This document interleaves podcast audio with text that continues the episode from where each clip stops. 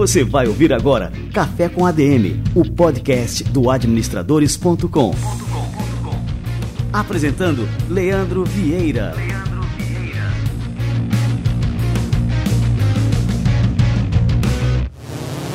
Fala galera, está no ar mais um Café com ADM, a sua dose de cafeína nos negócios. Estamos começando o nosso episódio número 281. No episódio de hoje a gente vai saber tudo sobre como bombar no Instagram sem mistérios. Eu vou receber aqui o Rafa Falcão, do arroba Dicas Digitais, um perfil super bombado lá no Instagram a respeito de dicas digitais e a gente vai explorar aqui os caminhos para as empresas crescerem no Instagram e também nas outras redes sociais e conquistarem não só seguidores, mas também clientes. Daqui a pouquinho o Rafa Falcão chega por aqui. Muito bem, galera, e essa semana a gente está começando aqui a Semana do Consumidor. E é uma semana, olha, que tá bombando de ofertas aí pela internet. E aqui no Administradores Premium a gente preparou uma que é nível Black Friday. Eu não vou nem comentar aqui para você qual que é a nossa oferta. Eu só vou dizer uma coisa: você vai ter uma oportunidade imperdível para se tornar aluno do Administradores Premium, para ter acesso a simplesmente todo o nosso catálogo de cursos por uma oferta simplesmente irresistível. Acesse aí adm.to barra Semana do Consumidor. Tudo junto, tudo grudadinho, adm.to barra Semana do Consumidor, que com certeza você vai se tornar um aluno da nossa plataforma e depois vai me mandar uma mensagem agradecendo. Beleza? Aguardo por você.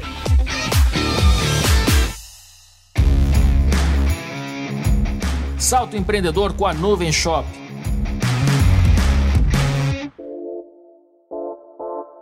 A carga sobre seus ombros é injusta. Sua rotina se desdobra em estudos, trabalho, casa e filhos, enquanto o sonho de abrir o próprio negócio vai ficando para depois. Quando você finalmente se torna empreendedora, busca mais uma maneira de sobreviver e ter uma renda extra do que de prosperar. O risco de abrir um negócio sempre é maior para as mulheres. Eu não estou inventando, tem pesquisas que mostram isso. E apesar de todos os desafios, cada mulher tem seu motivo e ambição para empreender. E a Nuvem Shop, maior plataforma de e-commerce da América Latina, ajuda você a criar a sua loja online e a profissionalizar o seu negócio de maneira prática. Se você já vende pelo Instagram, pelo WhatsApp ou algum marketplace, pode faturar muito mais com a Nuvem Shop, que te dá acesso a esses e muitos outros canais de vendas.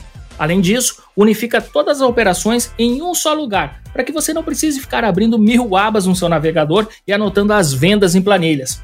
Não é por acaso que 66% dos mais de 90 mil lojistas cadastrados na Nuvem Shop são mulheres. A Nuvem Shop tem todas as ferramentas necessárias para quem quer vender online. E ainda tem outra vantagem para quem é ouvinte do Café com a DM. Além de ganhar três meses com isenção de tarifas e mensalidade zero no primeiro mês, você tem direito a 25% de desconto na primeira prestação que tiver de pagar. Acesse adm.to barra nuvenshop e se cadastre. O link está na descrição do programa. Mulher, mostre ao mundo do que você é capaz e crie sua loja online na Nuvem Shop.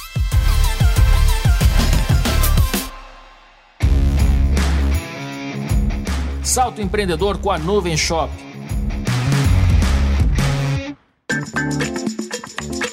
A Intelbras é uma indústria brasileira que desenvolve soluções para residências, condomínios e empresas tudo com a mais alta tecnologia. Pensou em câmeras, alarmes, fechaduras digitais, roteadores, no breaks e sistemas de energia solar? Pensou Intelbras. Procure agora mesmo um dos parceiros credenciados da Intelbras ou acesse o site intelbras.com.br e clique em Onde Encontrar, que será indicado o revendedor mais próximo de você. Intelbras, sempre próxima.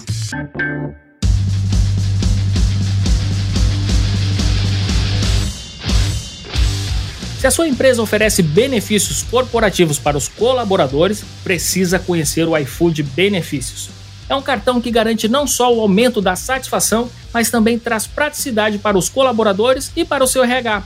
Pense bem, é a união dos benefícios com a expertise do iFood. O iFood Benefícios também tem custo zero de contratação e de administração. Sua empresa só paga o que será depositado nos cartões e dá para gerenciar tudo por meio de uma só plataforma simples e intuitiva. Seu RH não precisará gastar horas preciosas resolvendo burocracias. Já os seus colaboradores têm uma experiência muito mais simplificada. Por meio de um aplicativo próprio, eles conseguem consultar saldo, bloquear, desbloquear, solicitar novo cartão em caso de perda e alterar senha ou endereço. Quer conhecer mais sobre o iFood benefícios? Acesse o link que eu vou deixar aqui na descrição do programa.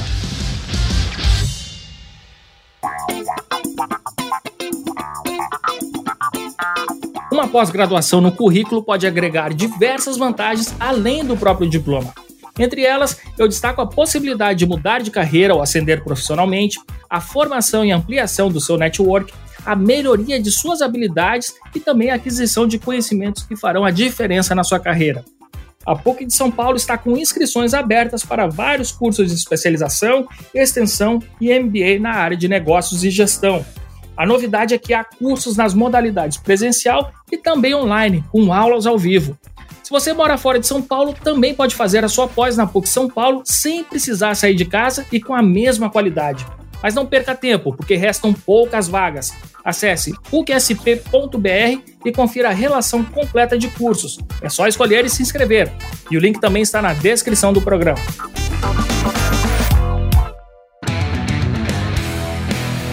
Maravilha, galera. Vamos receber aqui essa fera, esse ninja, esse Jedi das redes sociais, Rafa Falcão.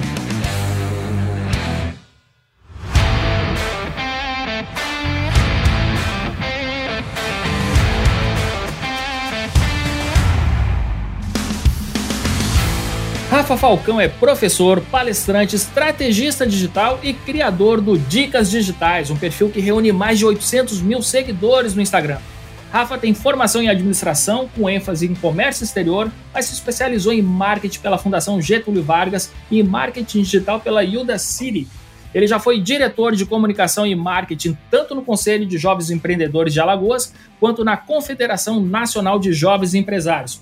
Desde 2016, ele é CEO do Dicas Digitais, que promove palestras, treinamentos e consultoria para redes sociais Rafa Falcão, cara, que honra te receber por aqui. Seja muito bem-vindo ao nosso Café com a DM. Eu que agradeço o convite, Leandro, para falar sobre marketing, falar sobre administração, todo esse mercado que está mudando muito e a gente vem acompanhando desde o início, né? Tanta coisa mudando e como é que a gente vai se preparar para o futuro? E aí eu uso dicas digitais justamente para ajudar as pessoas, ajudar os pequenos negócios a entenderem um pouco do digital e conseguirem se posicionar no mercado tão competitivo. Que legal, Rafa. Rafa, e a gente tem muita coisa em comum, né? A começar pela formação em administração e essa paixão também pelo marketing digital. E aí eu queria saber de você, né? Como é que você se apaixonou pelo marketing digital, né? Na época que você começou, lá no final dos anos 2000, era uma área bem diferente do que é hoje e também era menos explorada, né?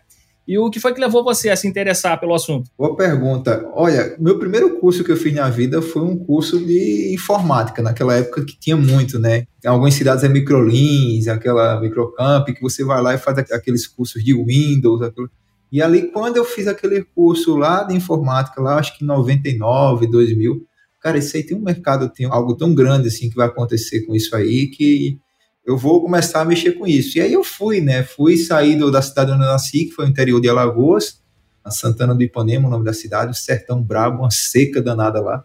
E me mudei para Maceió e a partir daí eu comecei a enxergar o digital de uma, de uma forma mais participativa, digamos assim, onde eu iria sempre fazendo estratégias. Eu passei a fazer estratégias lá no início, lá de Orkut, de diretórios. O nome não era nem era marketing digital, o pessoal falava muito de vendas pela internet, era o, o termo que, que utilizava.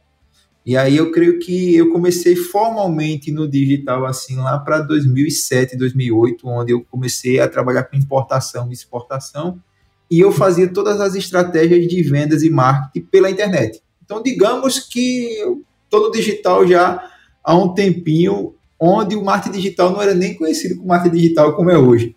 Então é o, veterano de fato, né? Com é, certeza. Bom, já que você tem toda essa história, toda essa experiência e bagagem, é, quais foram as principais transformações assim que você diria nessa questão do que a gente chama hoje de marketing digital?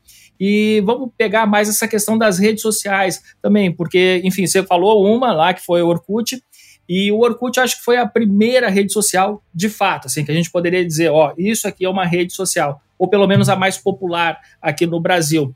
É, enfim, aí quais foram as transformações que você viu né, em toda essa história, né, em como as pessoas e as empresas utilizam as redes sociais? Eu sempre costumo falar de ondas, né? Então eu sempre falo digital em formato de ondas. A primeira onda da internet de escada a gente não tinha, era um campo assim vazio, né? A gente não tinha muitas opções. Tanto que os buscadores na época da internet de escada era Metominha, Alta Vista, KD, você sofria para achar alguma coisa na internet e as redes sociais nem existiam ali. Começou a ter alguma coisa voltada assim para o social, com ferramentas como o ICQ, o Scoop, o Mirk, a Bate-Papo da Hora, meio que uma rede social na época, enfim. E aí, depois a gente tem uma outra onda que vem, que é a internet cabeada. Então, quando você não precisa pegar aquele pulso, muitas vezes, da internet de escada, aí você entra na internet cabeada e isso aí começa a ter uma democratização mais do acesso, a velocidade fica maior e as pessoas começam a utilizar a internet dentro de redes sociais. Então, Orkut, Facebook surge lá em 2004, mais ou menos, as pessoas começam a utilizar a internet de uma forma mais profissional. Então, você vê transformações, inclusive em portais como o Globo.com, tentando encontrar formatos de anúncios já dessa época. Aí nós temos um grande avanço, que é a terceira onda da internet, que é quando a gente tem os smartphones. Então, naquela apresentação memorável que o Steve Jobs fez lá sobre o, o iPhone em 2007, onde ele abre espaço para toda essa questão dos aplicativos. Então, hoje, por exemplo, se você pede um iFood, você tem que agradecer ao Steve Jobs. Se você reserva um quarto no Airbnb, você tem que agradecer a ele. Se você pede um Uber, você tem que agradecer a ele. Se você usa as redes sociais no seu celular, você tem que agradecer a ele. Então, porque foi a partir dos smartphones que nós tivemos esse acesso, essa conectividade, esse mundo digital.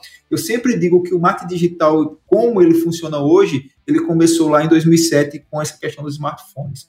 Aí a quarta onda que tivemos foi o 4G. Então, mais ou menos lá em 2012, 2013, onde o 4G chega com força no mercado brasileiro, as pessoas começam a ter essa questão da conectividade.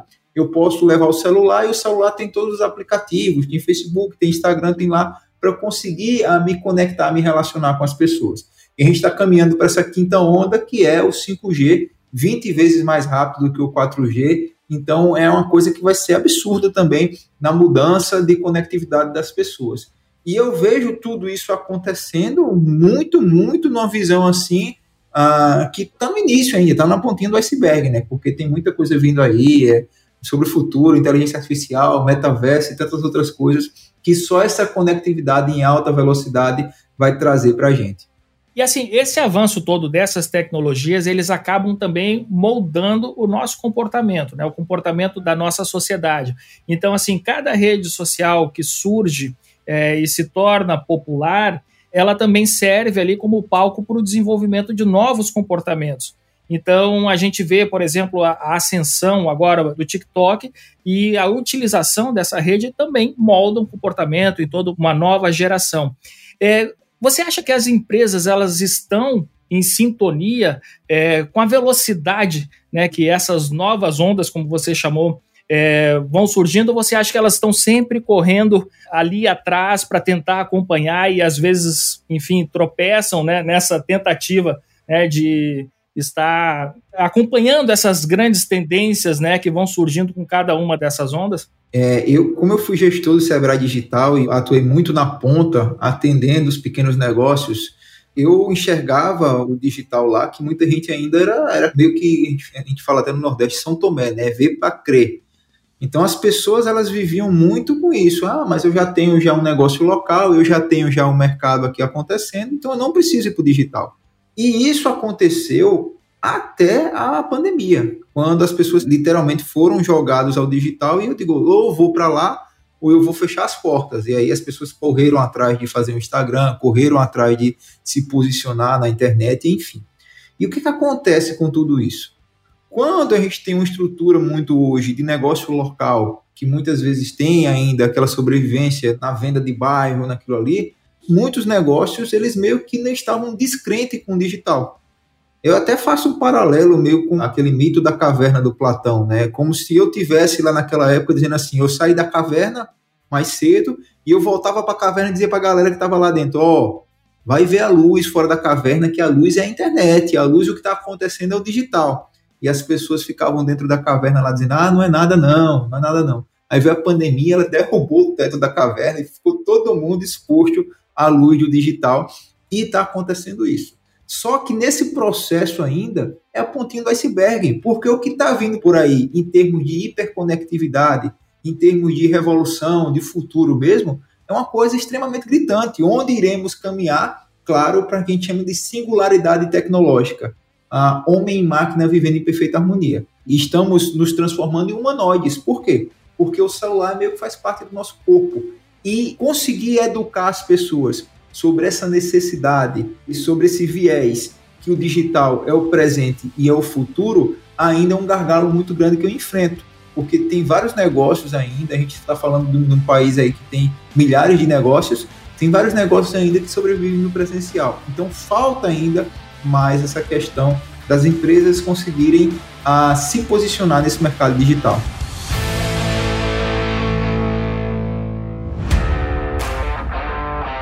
O cenário que a gente tem hoje no digital, esse que a pandemia escancarou, né, que as empresas tinham que ter suas atividades, seus canais de venda disponíveis né, de forma digital, é, isso se tornou obrigatório. No cenário que a gente vive hoje, enfim, o cara que não tem uma mínima presença digital, é, realmente assim, ele corre um risco muito grande, porque pode vir uma nova pandemia, pode vir um novo evento, enfim, e quem não está no digital está fora do jogo. Agora, Rafa, a, a minha preocupação passa a ser justamente com esse próximo passo. Né? Então, quando a gente fala, por exemplo, a gente vê esse movimento, né, as empresas se movimentando é, para entrar agora num chamado metaverso. É, isso, assim, é uma tecnologia, por exemplo, para uma empresa ter a sua presença lá dentro, que ainda é muito cara. Isso não é acessível a, a todas as empresas, como esses canais de internet hoje são, e são basicamente gratuitos. Eu posso ter uma presença no Instagram e não pagar nada por isso né, uma presença, enfim, em qualquer rede social, WhatsApp, utilizar esses canais de venda de forma gratuita, sem representar um custo a mais ali para minha empresa. Agora, dar esse passo para um metaverso, por exemplo, isso exige né, investimento é, e investimento que são é, realmente consideráveis, que não estão ao alcance da maioria das empresas. Como é que você enxerga, então, essa próxima etapa, né? É, ela vai ser mais excludente, porque a, a que a gente vive hoje é só questão de realmente, assim, é, mudar o mindset, começar a enxergar as oportunidades que estão por aí. Agora, assim, esse próximo passo, ele exige um pouco mais, exige grana no bolso. E aí, como é que você enxerga isso? Eu enxergo que toda onda que vem, a quem sai na frente colhe os frutos mais. Está falando do mercado de NFTs e outras coisas que estão tá acontecendo por aí mas o que é que está vendo? que está vendo é uma coisa muito mais gritante é a mudança no comportamento do consumidor. A gente tem várias gerações aí de usuários. Pela primeira vez nós temos cinco gerações convivendo ao mesmo tempo. A geração dos baby boomers, as pessoas que nasceram entre 45 e 60, que são as pessoas que ah, não são nativos digitais e entraram na internet, elas têm muita dificuldade para acompanhar todo o ritmo alucinante. Temos geração X, de 64 até 80, as pessoas que nasceram numa década totalmente diferente e, e começam no mercado de trabalho e têm que se adaptar porque eles fazem curso de datilografia. Depois eles fazem um curso de informática para se adaptar, então também tem sérias dificuldades de acompanhar toda essa mudança.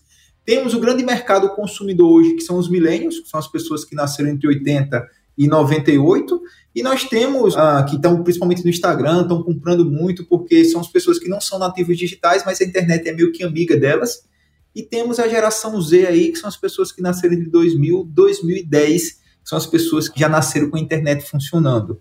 E elas estão mudando todo o padrão de consumo. Sem falar aí na geração alfa, que são as pessoas que nasceram em 2010 em diante, que já nasceram com 4G funcionando. Por que eu falei isso? Porque hoje está muito claro que o grande mercado consumidor é dos milênios, mas o que a geração X é hoje, que são os líderes, os grandes cargos da empresa, daqui a 5, 10 anos serão os milênios. E a geração Z, ela vai passar a ser também hoje o grande mercado consumidor. E a geração Z não consome conteúdo como os milênios consomem, como a geração X, como os baby boomers.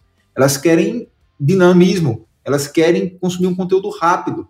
Por isso que a gente está vendo hoje toda uma ascensão de vídeos curtos, em Reels, em TikTok, porque a geração Z consome conteúdo diferente e ela está cada vez mais participando da internet. Então, nesse contexto, como é que os negócios vão se adaptar? Se eu não miro em uma estratégia a longo prazo, eu corro o risco de ter só aquele mesmo segmento, aquela mesma geração consumindo de mim, e eu não adapto a forma de me comunicar, e o que, é que vai acontecer? Eu sou uma empresa que eu tenho um prazo de vida. Daqui a 5, 10 anos eu vou fechar as portas porque eu não consigo me comunicar com o mercado que mais consome. Então, quando a gente lida isso na prática, e a gente começa a enxergar, e aí a gente pode falar de futuro. Tem um professor, por exemplo, o Ray Kurzweil, que é o principal futurista do mundo. Tem até um documentário muito interessante sobre ele, é O Homem Transcendente, onde ele fala sobre o futuro, o que, é que vai acontecer no futuro e tudo mais. E ele fala que agora, com o 5G, a gente vai começar a entrar num processo de aceleração muito grande. Inteligência artificial, a, o próprio metaverso, todas essas mudanças de internet das coisas e por aí vai, onde vai culminar, segundo as previsões dele, e olha que o cara já acertou mais de 85% das previsões que ele fez sobre o futuro, 2029, pela primeira vez, a inteligência humana irá ser ultrapassada pela inteligência artificial, em 2029. Então a gente está aqui há, há sete anos, a gente está falando isso aí. E isso, depois disso aí, vai ser uma aceleração tão gritante que em 2045, segundo o professor, a gente vai entrar no processo de singularidade tecnológica, onde o homem e a máquina vai viver em perfeita harmonia. Então vai ter gente se casando com robô e vice-versa. Esse é o cenário futuro. Então, se o negócio está aí, se as empresas estão aí e ainda não conseguem enxergar isso, são empresas que têm prazo de validade. Ou ela vai para o digital e ela faz o que deve ser feito, se comunica bem, produz conteúdo, educa a audiência para conseguir ter mais visibilidade, construir comunidades e conseguir ter uh, um novo padrão de consumo para o seu negócio, ou essas empresas estão fadadas a fracassar. E ó, não sou Nostradamus, mas eu digo aí que pelo menos quem não está na internet daqui a dois, três anos fecha as portas de vez. Você é um grande especialista também na rede que é a rede principal hoje em dia, que é o Instagram. Eu não sei, você deve ter números uh, atualizados disso, mas eu acredito que, apesar do TikTok ser a, a rede que mais cresce, né, eu acredito que o Instagram ainda é a rede dominante. Me corrija se eu estiver errado. Não, é... Com certeza. Mas me diz uma coisa: a gente vê hoje no Instagram é, uma ditadura dos influenciadores. Eles tomaram conta daquela rede e parece que o algoritmo acaba favorecendo essas pessoas e é muito difícil para novos entrantes crescerem por lá. Como é que você enxerga isso, Rafa? Né? Ao mesmo tempo em que é algo extremamente democrático, a gente diz, ah, não, basta ter um bom conteúdo, é, basta caprichar nas suas produções, enfim, agradar o seu público, que você vai crescer. E na prática, a gente vê que não é bem assim. Como é que você enxerga essa dicotomia, né? De um lado, a gente tem aqueles influenciadores que conquistaram aquele espaço por mérito e tudo mais lá dentro, mas ao mesmo tempo eles se tornaram é, figuras dominantes, né? Eles dominaram aquele mercado e é muito difícil para novos entrantes é, também conseguir seu espaço. Como é que você enxerga isso? Boa pergunta. O Instagram, ele sempre foi uma rede social que eu chamo de camaleoa. Então, tudo que surge no mercado, ele tenta adaptar até para ele ganhar mais perenidade, ele conseguir sobreviver mais tempo. Tanto que ele está aí no, no hype há, há algum tempo já. Por que acontece isso? Porque o Instagram ele começou com um card status, quando as pessoas colocavam fotos lá, e aí depois começou a trazer diversos formatos, formatos em carrossel, em vídeo, em stories, em live, e agora recentemente teve o formato do Reels. Uh, então o que, que acontece? Antigamente, eu postaria um carrossel lá, eu postava um, um card estático e eu conseguia crescer. Eu não tinha tanta competição. Hoje a competição pela atenção das pessoas no Instagram é muito grande é muito severa. E aí, nesse formato atual, a gente está falando de 2022, os vídeos curtos eles imperam no Instagram. Por quê? Porque é uma rede social que também concorre com outros players, como o YouTube do Google, como o TikTok. Então, o que, que acontece? Eu preciso reter a atenção do usuário para que ele fique mais tempo por ali. Então, hoje, se você quer ter mais resultados e tentar crescer por lá, você não pode abrir mão de vídeos curtos como os Reels, por exemplo. Só que os Reels eles têm algumas características. Você tem que ter uma música que está sendo viral para colocar. Você tem que ter alguns vídeos que sejam mais curtos para você conseguir mais visualização. Você tem que colocar vídeos em loop. E vejam, geralmente quando tem pessoas que são mais simpáticas ou que conseguem fazer com mais naturalidade, independente da quantidade de seguidores, ela consegue crescer na ferramenta crescer no Reels. O que não quer dizer que essa pessoa vai ter um resultado uh, financeiro, porque cada formato de conteúdo lá, a gente entra no objetivo de marketing. Então, muitas vezes, o conteúdo que você publica, por exemplo, no Reels, é um conteúdo de alcance. Então, eu vou alcançar o máximo de pessoas que eu conseguir. Isso não quer dizer que eu vá vender. Então, o conteúdo do Reels é um conteúdo que a gente chama de topo do funil. É um conteúdo que vai mostrar que você existe. E aí, uh, é muito difícil para um novo entrante conseguir ter a qualidade e o crescimento de um influenciador. Por quê? Simplesmente porque o influenciador ele já testou todos esses formatos de conteúdo e ele sabe o que funciona para ele. Então, o influenciador ele tem uma carta na manga. Por exemplo, quando eu quero ganhar, forçar mais a barra de ganhar seguidores, eu sei o formato de conteúdo que eu vou postar. Eu sei o que é que eu vou trazer lá para minha audiência. Então, é mais difícil pela questão da competitividade e pela questão do teste. Agora, se você é um cara que começa no digital e fica testando, testando, testando, uma hora você vai conseguir virar alguma coisa. Só que aí entra uma outra dicotomia. Para que eu vou esperar tanto tempo para ter resultados investindo só no orgânico? Por que não fazer um tráfego pago e já ter resultados imediatos na plataforma? Então, isso é uma provocação que eu sempre faço para as pessoas que me acompanham, que não adianta você ficar esperando o Saturno se alinhar com Júpiter para você viralizar um conteúdo, se você pode tirar o escorpião do bolso e investir um pouquinho em anúncios e ter algum resultado lá diferente, um resultado mais fundo do funil, um resultado mais de conversão. Então, isso vai muito da educação das pessoas, porque quando a gente fala para muitas pessoas pequenos negócios, eles enxergam hoje as redes sociais, enxergam hoje fazer um anúncio como se fosse uma despesa, um gasto e não um investimento. E é isso que eu sempre tento bater na tecla com a minha audiência.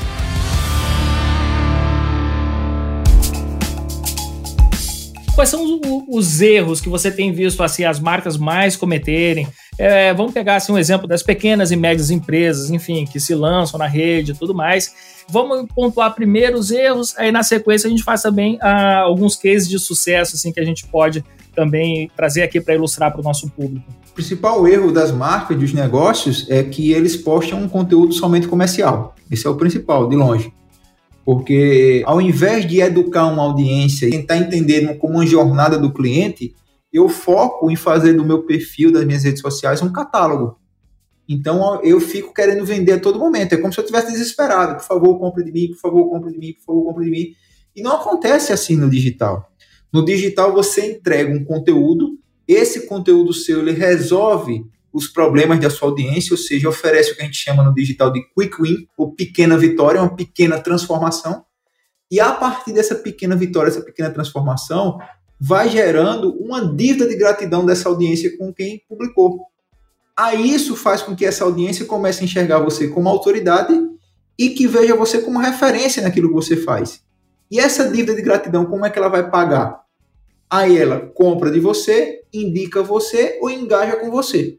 Então, quando você entende isso, você começa o pequeno negócio, a média empresa, ela começa a olhar para o feed dela assim no Instagram e dizer, poxa, eu não posso ficar aqui só dizendo aqui, ó, meu produto é esse, meu serviço é esse. Eu preciso educar a audiência.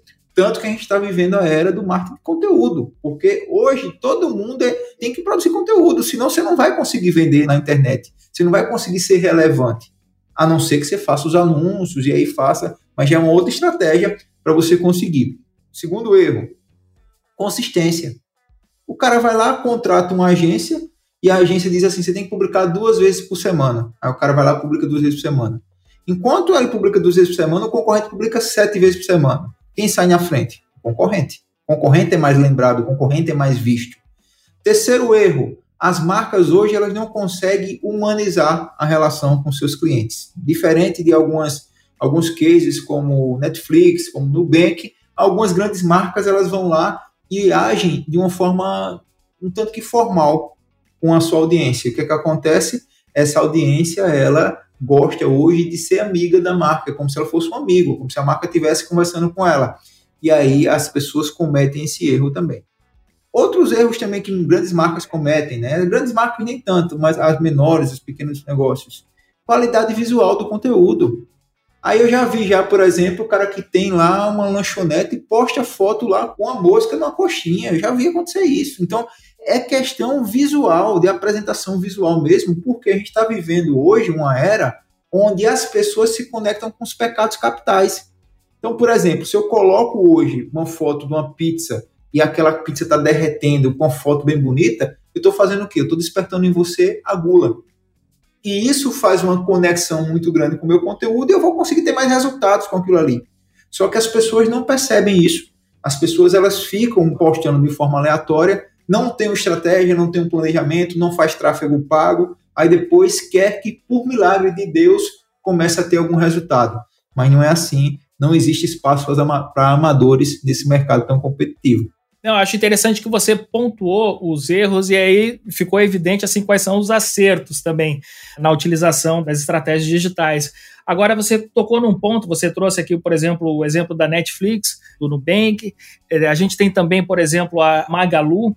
A gente vê um, uma grande tendência né, de personificação das marcas, as marcas se tornando é, humanas.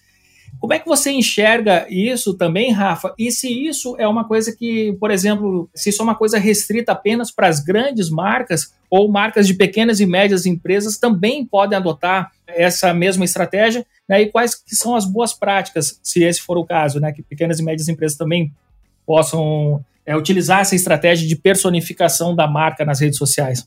Tem uma coisa que a gente fala muito hoje sobre marcas, a gente fala de arquétipos, né? Qual a personalidade de uma marca? Então, por exemplo, a Harley Davidson ele tem o arquétipo da liberdade. Então você vai lá, você pega uma moto da Harley Davidson é para viver o arquétipo da liberdade, né? Do, da rebeldia. Então as marcas elas precisam ter essa personalidade, mesmo que seja um pequeno negócio. E sempre quando essa marca ela se conecta, você mostra os bastidores da marca, você é uma, uma, figura que fala em nome da marca, gera uma coisa que a gente aprendeu muito bem na administração, que é o rapport, a conexão com o cliente, né? Então, quando eu vou lá e coloco meus bastidores, por exemplo, as pessoas se conectam mais comigo. Quando eu vou lá e, e dou uma dica e apareço, as pessoas se conectam mais comigo. Então, qualquer negócio hoje, ele precisa entender esse mecanismo para começar a trabalhar estratégias de storytelling, começar a trabalhar estratégias de humanização, de arquétipos, começar a se conectar com o cliente e entender que hoje não é cliente, você se constrói comunidades. E a partir do momento que você começa a entender isso, o seu formato, a sua produção de conteúdo, ele vira, você vai ter que fazer algo diferente. Por isso que todos os grandes negócios, quando aparecem as pessoas, quando alguém tem algum, algum viés, que alguém aparece, geralmente gera muito conexão. A Magalu criou lá aquele avatar, aquele personagem, é a própria Magalu, né, que chama, que... Uh, Lu, né? A Lu do a Magalu. Magalu do Magalu, né? A Lu do Magalu. Não, Lu do Magalu. A Lu do Magalu. Lu do Magalu. a Lu do Magalu. Ela criou aquilo ali e aquilo gerou uma conexão absurda. Uma coisa que uma grande empresa, por que a grande empresa vai fazer algo como esse?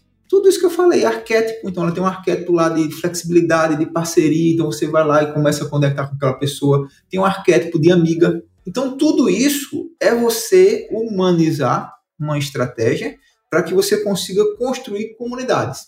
E a partir do momento que você constrói essas comunidades, aí você transforma um seguidor, uma pessoa em fã. É o que mais as marcas querem hoje em dia, transformar seguidor em fã para conseguir ter mais resultados. É, Rafa, eu notei essa aproximação com os seguidores também no seu perfil. É, então, assim, você iniciou como dicas digitais e depois você passou a colocar mais a sua cara, né, e a gerar mais essa, essa proximidade, né, com a sua base ali de seguidores. Quem trabalha assim com marketing de influência, a gente sabe, né, que é ao mesmo tempo o negócio e também o produto, né, que está sendo vendido.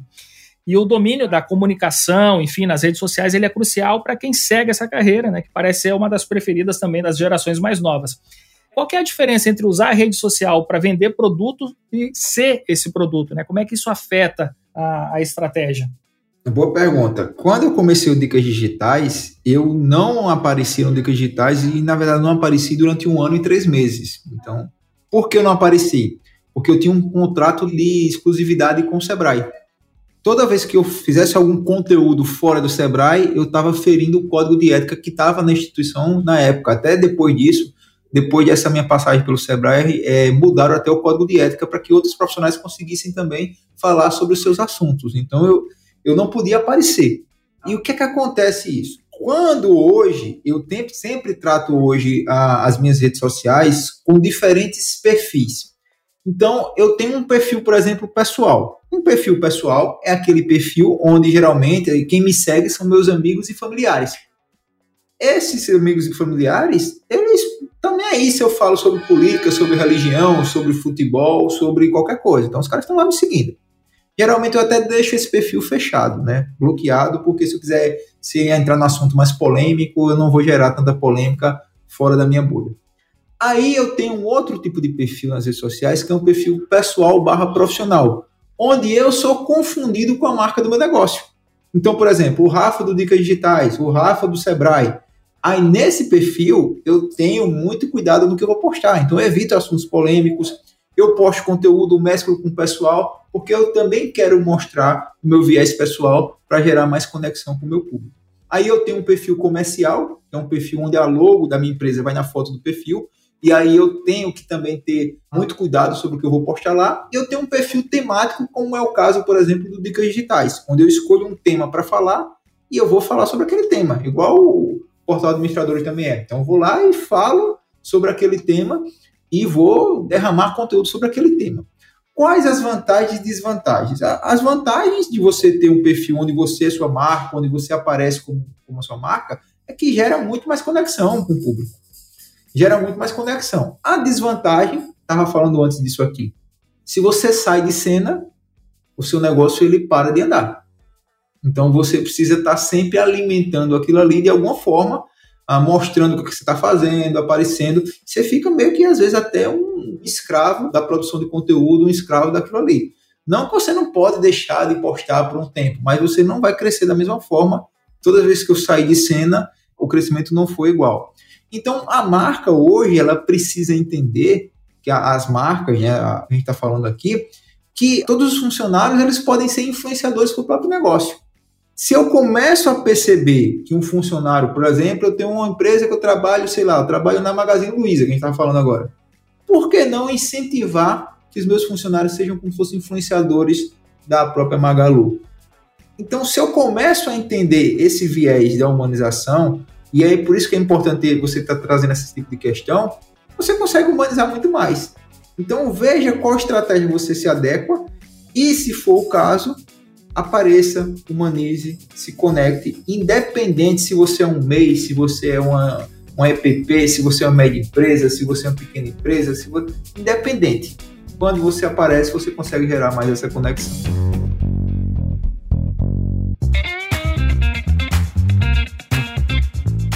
É, Rafa, você comentou né, que você tem um perfil pessoal e que aí nesse perfil pessoal que é trancado, você eventualmente posta a sua opinião sobre algum assunto e que isso representaria até um risco se você postasse a mesma opinião no seu perfil profissional. Só que o que a gente vê, Rafa, é que alguns perfis, né, principalmente agora voltando aqui para o tema dos influenciadores, eles criam uma conexão muito mais forte com seus seguidores quando eles se posicionam né, sobre questões polêmicas. Enfim, aí são das mais variadas áreas, desde a política, saúde e tudo mais, né? E aí as pessoas criam uma conexão mais forte, aquela, aqueles seguidores, né, que compartilham, né, da mesma opinião. Como é que você enxerga então agora esse efeito, né, da pessoa se posicionar nas redes e tendo um possível crescimento a partir daí? Veja, depende muito do formato de conteúdo do que ele faz. Quando a gente fala de influenciador, o influenciador vive de engajamento. Então, se eu vou lá e posto algum assunto polêmico, eu meto o pau no Bolsonaro, eu meto o pau no Lula, e aí eu vou dividir minha audiência, mas vou gerar um engajamento. E é isso que o influenciador muitas vezes quer. Porque quer ver o circo pegar fogo, né? Quer ver o circo pegar fogo. Então, por exemplo, quando alguém vai lá e vai me contratar, por exemplo, as pessoas me contratam como influenciador baseado no CPM, custo por mil, mil impressões. Então, geralmente, ah, quanto é o seu CPM? Meu CPM é 100 reais. Então, se eu entrego 40 mil de alcance, de impressões, eu cobraria 4 mil num, num post no feed, só para a galera entender como é que funciona isso. No meu caso, eu não acho interessante falar sobre política, sobre religião, sobre futebol, porque eu vou acabar dividindo a minha audiência e eu vou entrar em algo que eu não tenho controle e que eu não tenho expertise. Mas alguns influenciadores nichados, tal, eles fazem isso justamente para gerar polêmica, para gerar o burburinho, para gerar mais visualizações nos stories, para gerar mais engajamento no feed. Porque toda vez que você trabalha a polêmica, você consegue ter uma atenção muito maior com sua audiência. Mas muitas vezes é importante você entender que você tem que ter muito controle para você entrar em alguns assuntos que são polêmicos, né? Ah, outro dia eu fui comentar alguma coisa do BBB e aí a galera caiu em cima. Então acontece isso, você está exposto.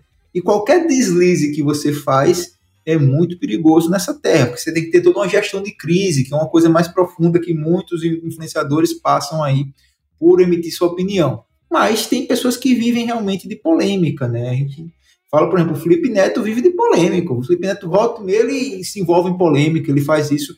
E ele, o que acontece? Ele gera uma bomba de engajamento. Cada polêmica dessa dele é uma bomba de engajamento. E ele desperta muitas vezes pessoas que não conhecem, mas vão lá para conhecer o que ele está fazendo. Então você tem que dominar muito, ter muita consciência de como é o seu processo de vendas nas suas redes sociais. Como a influência digital para mim hoje é uma parte do meu negócio, eu não vivo só de influência digital, eu me, me, resguardo a não emitir opinião, por exemplo, sobre assuntos que eu não tenho tanto conhecimento e também que não são do meu controle.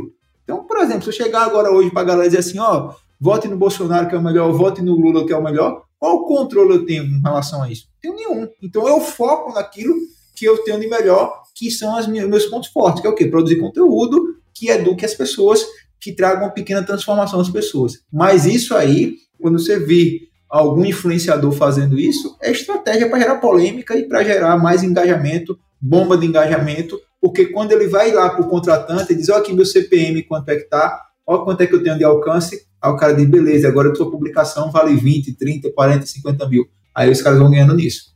Agora, e também assim, é bom que a gente frise aqui que esses números não necessariamente, assim, pode ter um grande engajamento, mas não necessariamente esse grande engajamento se traduz também em vendas. Porque a gente já viu casos de muitos influenciadores que são gigantescos, né? São casos clássicos até do marketing digital e que não conseguem, por exemplo, é, gerar uma grande demanda por algum produto, algum serviço que eles divulguem na rede deles. Como é que você também enxerga essa questão aqui para a gente encerrar esse bloco aqui, Rafa? é princípio básico, o princípio da autoridade. Então, uh, se eu não tenho uma autoridade num, sobre determinado assunto, para que eu vou vender? Então, a gente tem casos aí, por exemplo, do Carlinhos Maia, que lançou um curso de influência digital, uh, de marketing digital, alguma coisa, e não teve tantas vendas. Por quê? Porque o, o Carlinhos Maia, ele é um influenciador digital, mas ele cresceu de uma forma empírica. Então, acontece esse tipo de coisa é importante você entender que as pessoas compram de quem é autoridade. Princípio básico do Robert Cialdini, as armas de persuasão. Então, por exemplo, você respeita um policial que está fardado porque ele é uma autoridade. Ele está lá com a farda mostrando respeito. E como é que você consegue ter esse princípio de autoridade nas suas redes? Com conteúdo. Então, muitas vezes eu vou lá e pego um influenciador que é super hype, super engajamento, mas é um influenciador que ele não tem conhecimento no assunto. Então, qual foi agora que eu vi agora um recentemente foi um influenciador que estava vendendo cursos online de criptomoeda e o cara nunca tinha, não sabe nem o que é. Então o que aconteceu? Não vai ter. Ele pode gerar um alcance, alguma coisa, aí é que vai nas campanhas. Né? Tem a campanha que a gente chama de awareness, né? que é aquela campanha de posicionamento, para avisar, para dizer que a marca existe. Então, se aquilo ali, se o objetivo de marketing for para dizer que a marca existe, aí você consegue cumprir seu papel. Agora, se for para um objetivo mais de conversão mesmo, de vender, aí muitas vezes não consegue. Então, tudo isso é um grande xadrez. Cada peça que você movimenta, cada estratégia que você faz, cada objetivo diferente, ele tem um retorno para você. Por isso que é importante que você entenda qual influenciador eu vou jogar numa campanha. Ele é engajado, mas ele é engajado falando sobre o quê? Sobre maquiagem. Eu vou botar para ele vender um curso de marketing digital ele é engajado falando sobre humor, eu vou colocar ele para vender algo mais sério, será que vai ter o retorno? Por isso que é importante, Leandro, a gente solicitar sempre o Media Kit, com campanhas que esse cara já fez, os números desse cara, e além de você olhar tudo isso, você vai colocar em algumas ferramentas que existem, como o Not Just Analytics, o Social Blade, para ver se realmente aqueles números que ele passou são reais. Então isso acontece bastante nesse mercado. Rafa, cara, você está dando uma aula aqui pra gente, né, de marketing digital.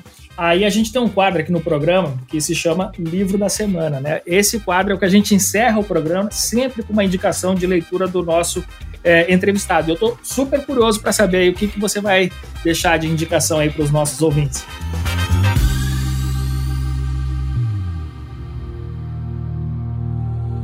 Livro da Semana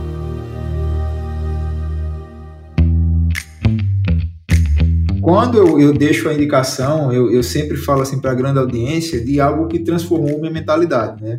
Você imagina que eu tinha uma mentalidade totalmente uh, travada, que achava que tinha que viver aquilo ali e tal, e estava legal trabalhar recebendo um salário fixo e tal. E o livro que bugou minha mente foi o Quem Pensa Enriquece do Napoleão Hill. Então eu acho que para esse contexto aqui, para a galera que está querendo eu acho que ele já deve ter sido indicado esse livro algumas vezes aí nesse quadro. Já, acho que já passou por aqui, já. mas está valendo. Mas é um livro que ele fala muito sobre os motivos que você fracassa. Né? Ele dá 32 formas já que as pessoas fracassam. E ele começa a bater em cada um desses pontos durante o livro e ele mostrar o porquê realmente as pessoas conseguem ser prósperas. E esse livro ele buga a mente da pessoa quando você começa a ler. Então, para quem quer ter uma mentalidade hoje para trabalhar no digital, essa leitura eu acho que poderia ser uma porta de entrada muito legal para você entender o mecanismo de o que é ser próspero e como é que você consegue ser próspero em qualquer área que você seja bom, que você realmente domine e que você consiga ajudar as pessoas através do seu conhecimento.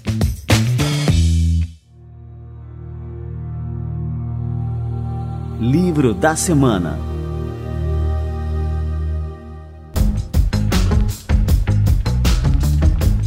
Rafa, para a turma te seguir, bem fácil, arroba Dicas Digitais no Instagram. Tem alguma outra rede social que você produz conteúdo e que vale a pena também a turma grudar em você, cara? Cara, eu tenho uma estratégia hoje que eu chamo de império de conteúdo, né? O Instagram hoje é o meu castelo, mas eu tenho vários outros partes do meu reino, do meu império, né? Eu tenho o YouTube, eu tenho o TikTok, eu tenho o site, eu tenho o Pinterest, eu tenho Twitter, o que você imaginar de rede social, eu estou marcando presença por lá. Então, quem botar lá no Google Rafa Falcão, dicas digitais, vai me encontrar em todas essas redes. E eu produzo conteúdo para cada uma delas, porque eu tento atingir as cinco gerações que eu falei lá para vocês no início.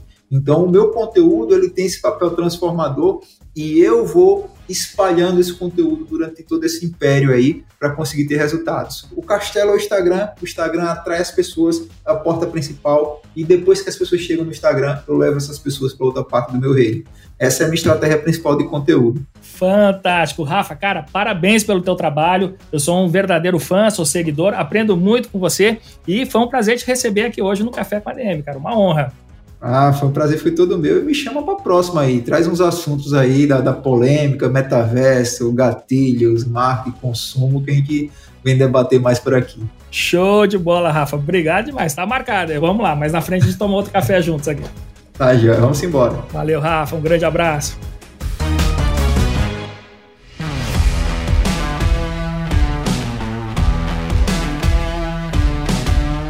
Maravilha, Rafa Falcão aqui no Café com a DM. Cara, curti demais essa entrevista. Foram dicas preciosas para todo e qualquer negócio, para a galera utilizar realmente o marketing digital de forma assertiva e de forma a fazer com que realmente né, o nosso negócio cresça de maneira sustentável, utilizando aqui o poder de todas as redes sociais que a gente tem à nossa disposição hoje. Muito bem, curti aqui esse café com a DM com Rafa Falcão gruda nele no arroba Dicas Digitais. E galera, na semana que vem a gente volta com mais cafeína para vocês. Combinados então? Até a próxima semana e mais um episódio do Café com a DM, a sua dose de cafeína nos negócios. Até lá!